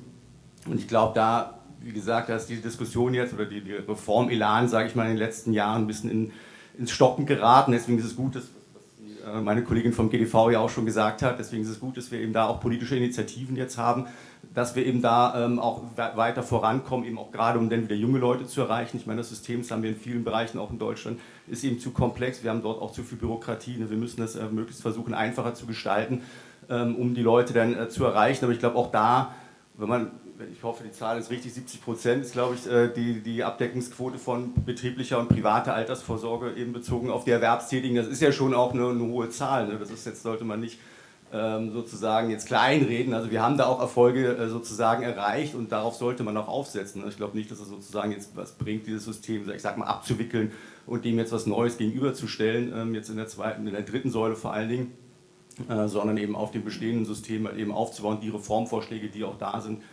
versuchen zu implementieren, dass sozusagen auch dieses System wieder einen Schub bekommt. Weil, und ich teile das auch mit der betrieblichen Altersversorgung, da gibt es natürlich äh, auch Chancen, die sehen wir auch, aber man wird eben doch nicht alle ähm, in der zweiten Säule eben erreichen. Es gibt sozusagen auch andere Erwerbsbiografien, die dann auch nicht bei KMUs sozusagen beschäftigt sind, sondern die vielleicht als Freelancer oder anders unterwegs sind. Ja, für, und für die braucht man, denke ich, auch ein Angebot, ein gutes Angebot, denn in der, in der dritten Säule eben als ähm, Ergänzung. Danke. Ja, ich glaube, dass der, ich weiß gar nicht, ob man es Reform einfach nennen will, aber dass diese ganze Frage zweite, dritte Säule ein bisschen äh, an Schwung, wenn, wie Sie es nennen, verloren hat, liegt ja nicht zuletzt äh, an dem effektiven Ergebnis der dritten Säule. Also dass die Verbreitung natürlich, gelinde gesagt, misslungen ist. Also wir reden heute über knapp 6 Millionen Leute, die annähernd die vorgesehenen 4% tatsächlich sparen. Von 40 Millionen Versicherten plus ein paar Millionen Beamte, die das alle dürften. Das heißt, das ist äh, sozusagen in Größenordnung von irgendwie 10, 15 Prozent der Leute, die es dürften, 15 Prozent ungefähr, tun in etwa das, was der Staat mit der Drei-Säulen-Architektur sich als Zielvorgabe überlegt hat. Und das bezogen auf die äh, private Versorgung. Insgesamt in Abdeckung ist es so, dass ungefähr zwei Drittel der Beschäftigten zweite und dritte Säule zusammen besparen. Das Problem hier ist, wir wissen gar nicht, wie viel die sparen. Wir wissen nur, dass sie es tun. Wir haben immer noch, und die Regierung verweigert sich dem auch konsequent reinzugucken, was passiert dort eigentlich in der Sparhöhe. Und was viel schlimmer ist, private Versicherungen wie in den Betriebsrenten, wir wissen nicht mal, was rauskommt. Wir haben also sozusagen das, was die, wir wissen, was die heute aktuell laufenden Renten gezahlt wird, aber wir wissen nicht, was für die mittelalte Generation aus den Beiträgen, die sie leisten, an Rentenansprüchen herauskommt. Und dann stellt sich der Staat hin und sagt, ja, alles kein Problem, wir haben eine Drei-Säulen-Architektur, 1, 2, 3, spar mal schön und das wird schon gut werden. So, das Problem ist aber faktisch im Nebel der Zukunft einfach verschoben. Und wir wissen es nicht. Und wenn in 20 oder 30 Jahren das Problem auftaucht, dass das nicht geklappt hat, was machen wir dann? So, und das wird einfach nicht als Teil des Problems der zweiten und dritten Säule politisch mitdiskutiert. Es geht nicht darum zu sagen, dass die Betriebsrente und die private Vorsorge nicht alle ihre Funktion haben und ihren Sinn ergeben. Aber wir können doch als Gesellschaft nicht sagen, wir haben ein gesetzliches System, das ist uns zu teuer, weil das rechnen wir ganz genau durch. Die ganzen Ökonomen rechnen uns die gesetzliche Rente haarklein durch bis zum Get-No, bis 2100 rechnen die mittlerweile schon. So, was es alles kosten wird. Und dann sagen sie, das ist zu teuer, wir kürzen den Beitragssatz da um ein Drittel runter und das Geld wird in eine private Vorsorge gestopft und dann kommt da mehr raus als dann bei der gesetzlichen Rente. Aber wir wissen nicht, dass es das tut. Wir wissen nicht, dass es das tut. Und das können wir doch gesellschaftspolitisch nicht als Antwort auf eine sozialpolitische Herausforderung machen, dass wir sagen, das überlassen wir mal den nächsten Generationen. Mal schauen, ob da das rausgekommen ist, was wir versprochen haben. Die letzten Versprechungen, Riester-Reform, da ist im Ansatz nicht rausgekommen, was versprochen worden ist. Die Finanzinstitute, die ganzen, also alle, die das prüfen, sagen alle, dass die effektive Rendite dort unter aller Sau ist. Es gibt strukturelle Probleme, das ist auch klar, aber sozusagen es ist nicht im Ansatz die Erwartung der Produkte erfüllt worden. Und wir können doch nicht die nächste Reform wieder machen, dass wir da ein solidarisches System irgendwie wegkürzen und den Rest irgendwie dem Motto Zufall überlassen. Das ist das, wogegen wir uns systematisch wehren, immer mehr in dieses zukünftige triviale Nebelding zu verschieben und die Beitragslasten auf die Beschäftigten abzuschieben, weil das ist die Politik, die wir die letzten 20 Jahre betrieben haben. Und da sagen wir als Gewerkschaft, einseitige Verschiebung der Kosten und der Risiken auf die Beschäftigten ist mit uns nicht zu machen. Wir brauchen eine solidarische gesellschaftliche Antwort auf die Herausforderungen. Wir müssen den Leuten im Alter ein vernünftiges Leben zusichern können. Und zwar, wenn jetzt junge Leute hier sind, da rede ich über in 40 Jahren, wenn die in Rente gehen. So, das muss doch gesellschaftspolitisch gesichert sein, so eine Zusage. Ich würde es gerne aufgreifen, was, was Sie gesagt haben und äh, was Herr Schäfer eben gesagt hat. Ich habe vor ein paar Jahren mal im Ausland gearbeitet und habe festgestellt, dass die ersten fünf Minuten eines Arbeitstages bei den Kollegen darin bestand, in die Zeitung reinzugucken und zu schauen, wie sich ihr Anteil der betrieblichen und Betrieb, privaten Altersvorsorge entwickelt hat.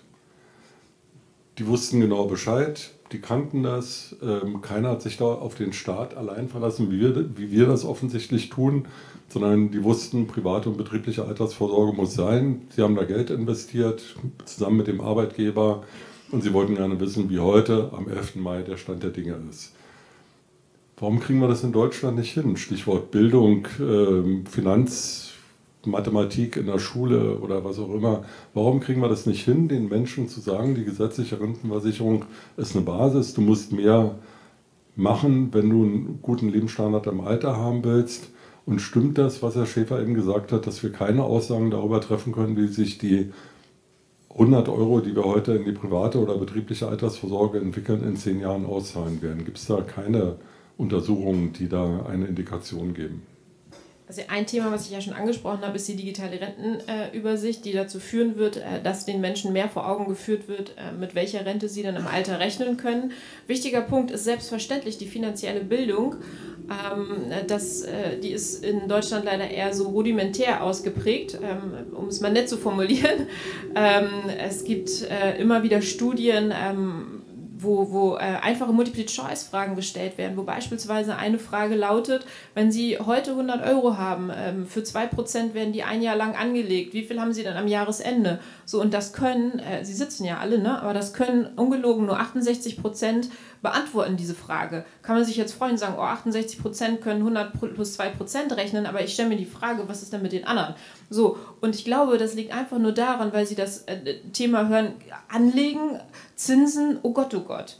Ähm, das wird leider bei uns ähm, äh, nicht wirklich ähm, in der Schule gelehrt. Es hängt extrem davon ab, was mir zu Hause beigebracht wird, aus welchem Elternhaus ich komme. Das heißt also, es ist ein Zufall der Geburt, der darüber entscheidet, wie später auch meine Finanzen aussehen. ich rede jetzt nicht von Erben oder solchen ganzen Geschichten, sondern einfach nur, was wird mir beigebracht, wie soll ich mit meinem Geld umgehen. Das fängt schon beim Taschengeld an und geht dann einfach weiter. da ist jetzt ja auch eine ähm, Initiative gestartet ähm, in Kooperation aus dem Bundesfinanzministerium und dem ähm, Bundesbildungsministerium, die sich mit dem Thema finanzielle Bildung beschäftigen, wo es verschiedene äh, Mechanismen geben soll. Zum einen ähm, in der Schule soll das implementiert werden, ähm, wo wir dann aber aufgrund des föderalen äh, Staates, den wir haben, ähm, die anderen Kultusminister noch mit ins Boot holen müssen. Wir wollen aber eine Plattform anbieten, weil Finanzen immer ein Leben lang gesehen werden müssen.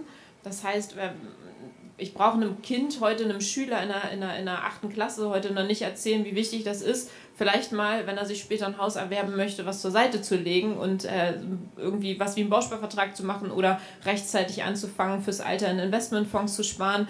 Ähm, das ist immer lebensabschnittsbezogen äh, ähm, und äh, da sollten wir auch Möglichkeiten bieten mit einer Plattform dann in dem Bereich. Und ich glaube, und das sehe ich nämlich anders, wenn wir ähm, betriebliche und private Vorsorge haben, wenn die Menschen selber vorsorgen, ähm, dann ist das kein Ausbrechen aus der Solidargemeinschaft, sondern ganz im Gegenteil, ähm, wenn die selbstbestimmt Vorsorge treffen, hat das ja auch Konsequenzen für die gesamte Volkswirtschaft, wenn diese Menschen nämlich nicht auf irgendwelche staatlichen Leistungen an anderer Stelle dann in irgendeiner Form angewiesen sind. Und dass die äh, gerade junge Leute vorsorgen möchten eigenständig, haben wir ähm, extrem gemerkt in der Pandemie, weil diese Themen wie ähm, ähm, Trading, also ähm, ähm, mit solchen Dingen haben die sich viel mehr beschäftigt. Die legen in ETFs an, die legen ähm, regelmäßig in Fonds an. Und die machen das nämlich tatsächlich schon so und gucken, oh, wie hat sich denn jetzt mein Depot entwickelt? Und das, glaube ich, ist so ein Mentalitätsding, was sich erst entwickeln muss ähm, im Laufe der nächsten Jahre, wo wir aber als Politik auf jeden Fall mit unterstützen können, indem wir auch erklären, wie funktioniert ähm, das äh, Finanzsystem eigentlich, wie funktioniert unser Wirtschaftssystem, um da die Motivation einfach höher zu halten. Das macht ja auch Spaß, wenn ich keine Ahnung, so bei Kleinigkeiten in den Laden einkaufen gehe und sage, ach Mensch, hier an diesem ähm, Unternehmen habe ich Anteile, ähm, weil ich vielleicht äh, Fonds oder ähm, Aktienanteile an diesem Unternehmen habe. Und dann beschäftige ich mich auch mit der Wirtschaft ähm, automatisch mehr und verstehe das System besser. Und das, denke ich, ist ganz, ganz wichtig.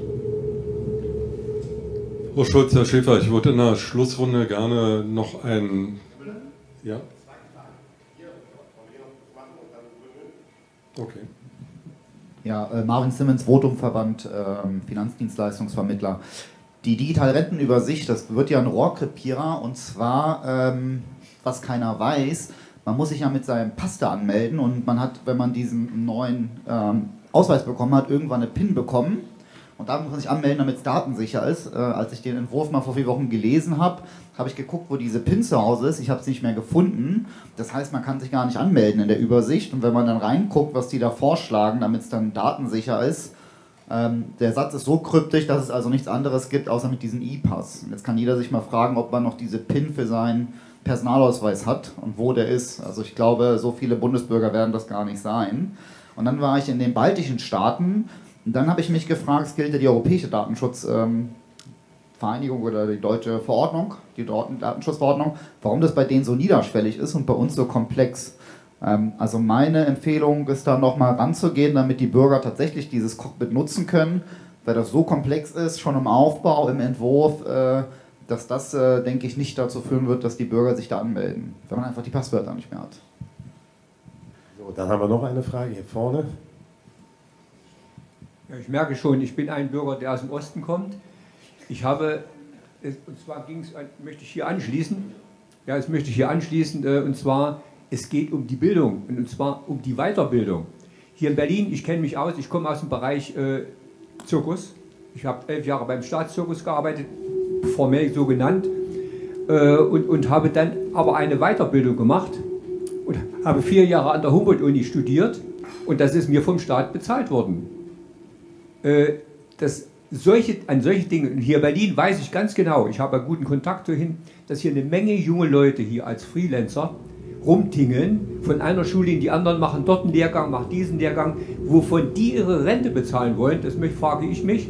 Aber für die wäre es anspruchsvoll, wenn man solche Weiterbildungen finanzieren könnte oder anbieten könnte, wo man sagen könnte, sie haben später wieder einen Beruf, denn das, ich habe das ja gemacht. Ich habe 20 Jahre in der Stiftung Stadtmuseum gearbeitet und damit finanziert sich ja auch meine Rente höher. Ich, ich, habe von den Artisten, die in der DDR gearbeitet haben, bin ich einer von denen, die mit die höchste Rente haben, obwohl die Uni hoch ist. Aber ich sage es mal so. Das heißt, ich habe, es ist investiert worden in einen neuen Beruf, der letzten Endes auch in die Rente einzahlt. Das ist, finde ich also sehr effektiv. Man kann das natürlich auch so gestalten, dass jeder seine eigene Beteiligung mit dranhängt, dass man also zumindest einen Anreiz setzt in dieser Richtung. Das ist eine Eigeninitiative, die man machen muss. Und äh, ich denke mal, die ist auch sehr produktiv in dem Sinne, weil der, der eigene Mensch da drin arbeitet und letzten Endes für die Gesellschaft oder für sich selbst eine Menge wiederbringt. Ja, ähm, Sie wollten noch eine Frage zur Abschlussrunde stellen oder machen wir erstmal die Antworten? Okay. Ähm, ich, also diese Rentenübersicht, diese ganze auch digitale Bildung, ne, ich, mein liebstes Beispiel ist auch in dieser Runde, Sie bekommen alle diese Renteninformationen der gesetzlichen Rentenversicherung, wo drauf steht, wie viel Rente Sie später erwarten können. Und Sie bekommen, wenn Sie es haben, von Ihrer privaten Rentenversicherung oder von Ihrer Betriebsrente eine Auskunft, wie viel Geld Sie erwarten können. Ganz banale Frage, sind die dort ausgewiesenen monatlichen Zahlbeträge vergleichbar? Nee, weil in den kapitalgedeckten Systemen ist das der nominell aufgezinste Wert, der in 20, 30, 40 Jahren ausgezahlt wird. Die Rentenversicherung rechnet mit heutigem Rentenwert und lässt die Rentensteigerung der Zukunft in der Rechnung außen vor. Das heißt, ich kann die Zahlen gar nicht addieren zu einem wie auch immer gearteten Einkommen, das ich im Alter habe.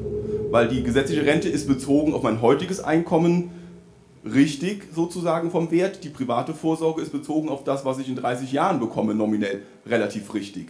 Aber ich weiß ja gar nicht, wie hoch mein Lohn in 30 Jahren ist. Also, und das ist wirklich dieses triviale Problem, sage ich mal, an dieser digitalen Renteninformation, dass ich nicht nur geringfügige finanzielle Bildung brauche, ich brauche nämlich nicht nur wissen, wie viel ist 2% von 100, sondern ich muss wissen, wie viel ist 2% von 2% von 2% von 2% über 50 Jahre von 100.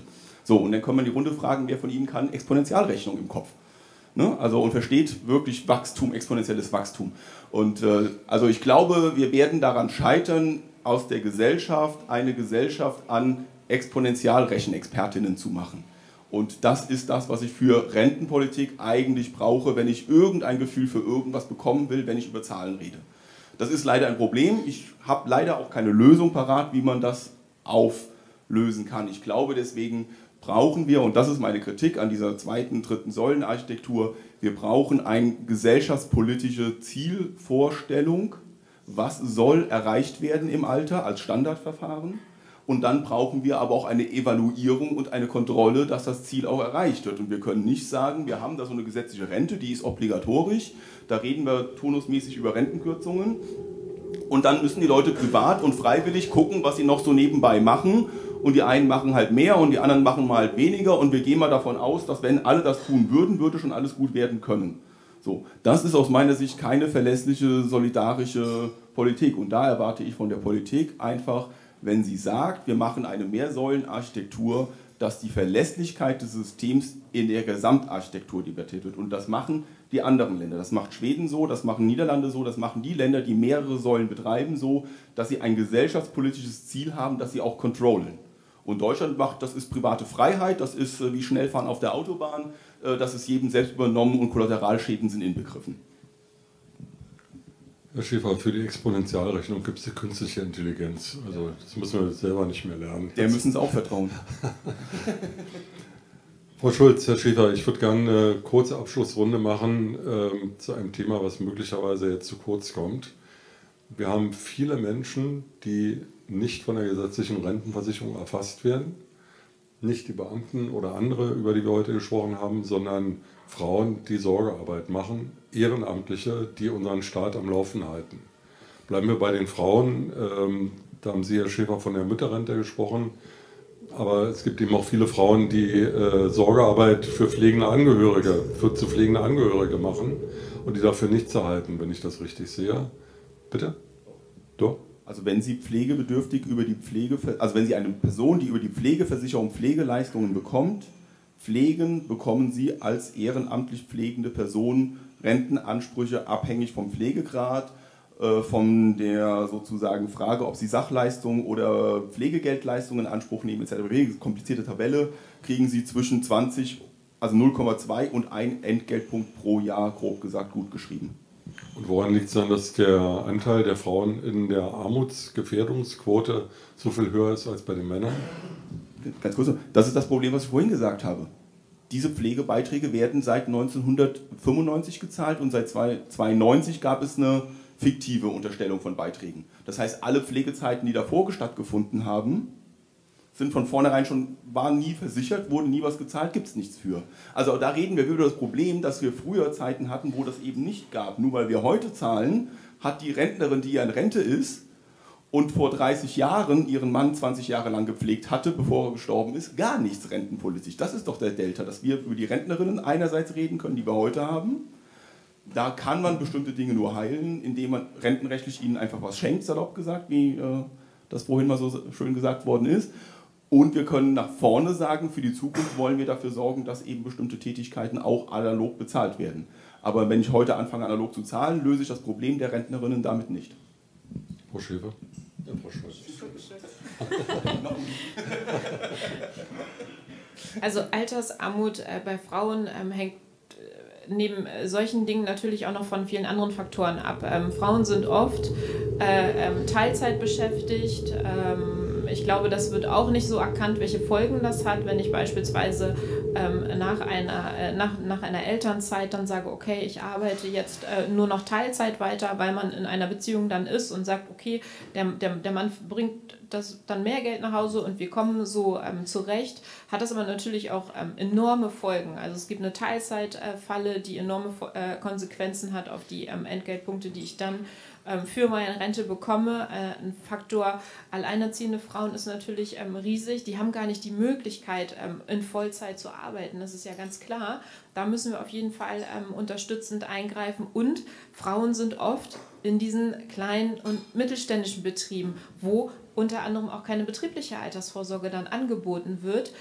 in den Kleinstbetrieben mit bis zu zehn Mitarbeitern sind es gerade 30 Prozent, die eine betriebliche Altersvorsorge zahlen. Also die, die zahlen in die gesetzliche Rente weniger ein. Die Wahrscheinlichkeit, dass sie eine betriebliche ähm, Altersvorsorge haben, ist bedeutend geringer. Und es wird auch schwierig, mit einem Teilzeitgehalt wirklich noch in irgendeiner Form privat vorzusorgen. Ähm, da gibt es beispielsweise auch Unterschiede ähm, ähm, noch heute zwischen Ost und West auch. Die, ähm, ähm, Im Osten sind die Renten äh, für die Frauen äh, bedeutend höher, weil ähm, da das System einfach anders war, dass man ähm, direkt da voll, äh, da, danach wieder voll gearbeitet hat.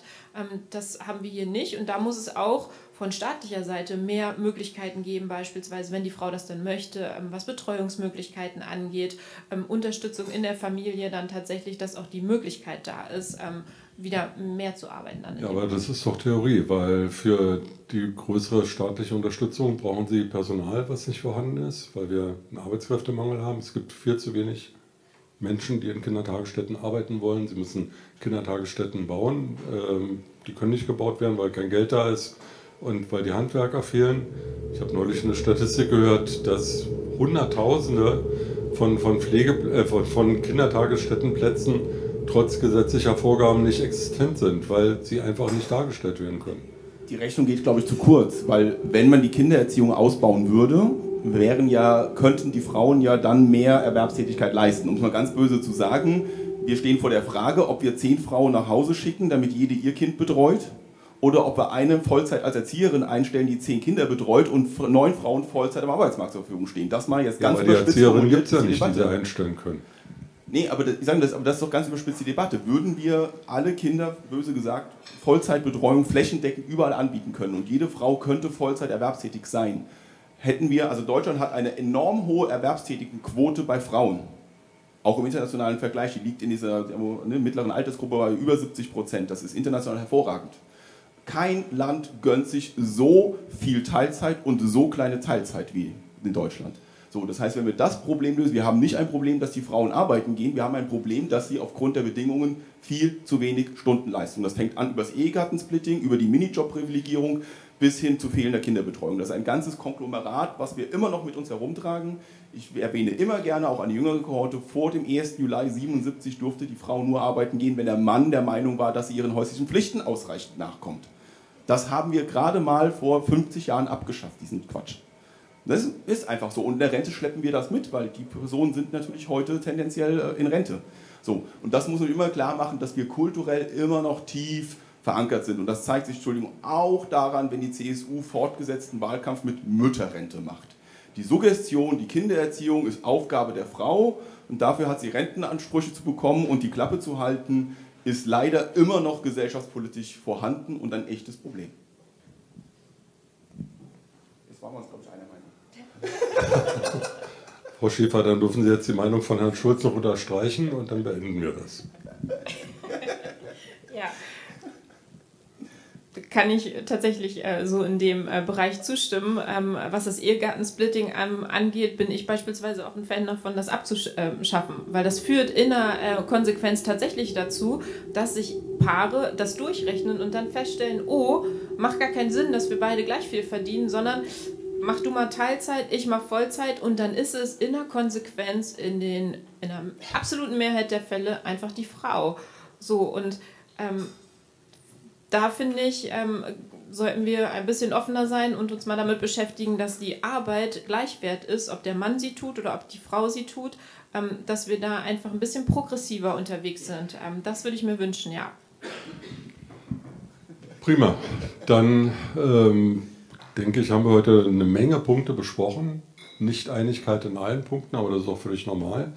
Aber ich glaube, wir haben ähm, Anregungen geben können, darüber nachzudenken, wie wir die Altersvorsorge in unserem Land künftig so gestalten, dass der gesellschaftliche Konsens erhalten bleibt oder wiederhergestellt wird. Ich habe mich sehr gefreut, weil ich das Thema Altersvorsorge für ungeheuer wichtig halte. Nicht, weil ich schon ein alter weißer Mann bin, sondern weil ich glaube, dass ähm, das Vertrauen in die Rente in unseren Staat einfach aufrechterhalten bleiben muss. Ich danke Ihnen sehr, Frau Schulz, dass Sie da waren und Zeit investiert haben. Ich danke Ihnen, Herr Schäfer. Danke Ihnen vor allem, dass Sie an der Diskussion teilgenommen haben und freue mich auf das nächste Mal. Schönen Tag noch für heute und auf Wiedersehen.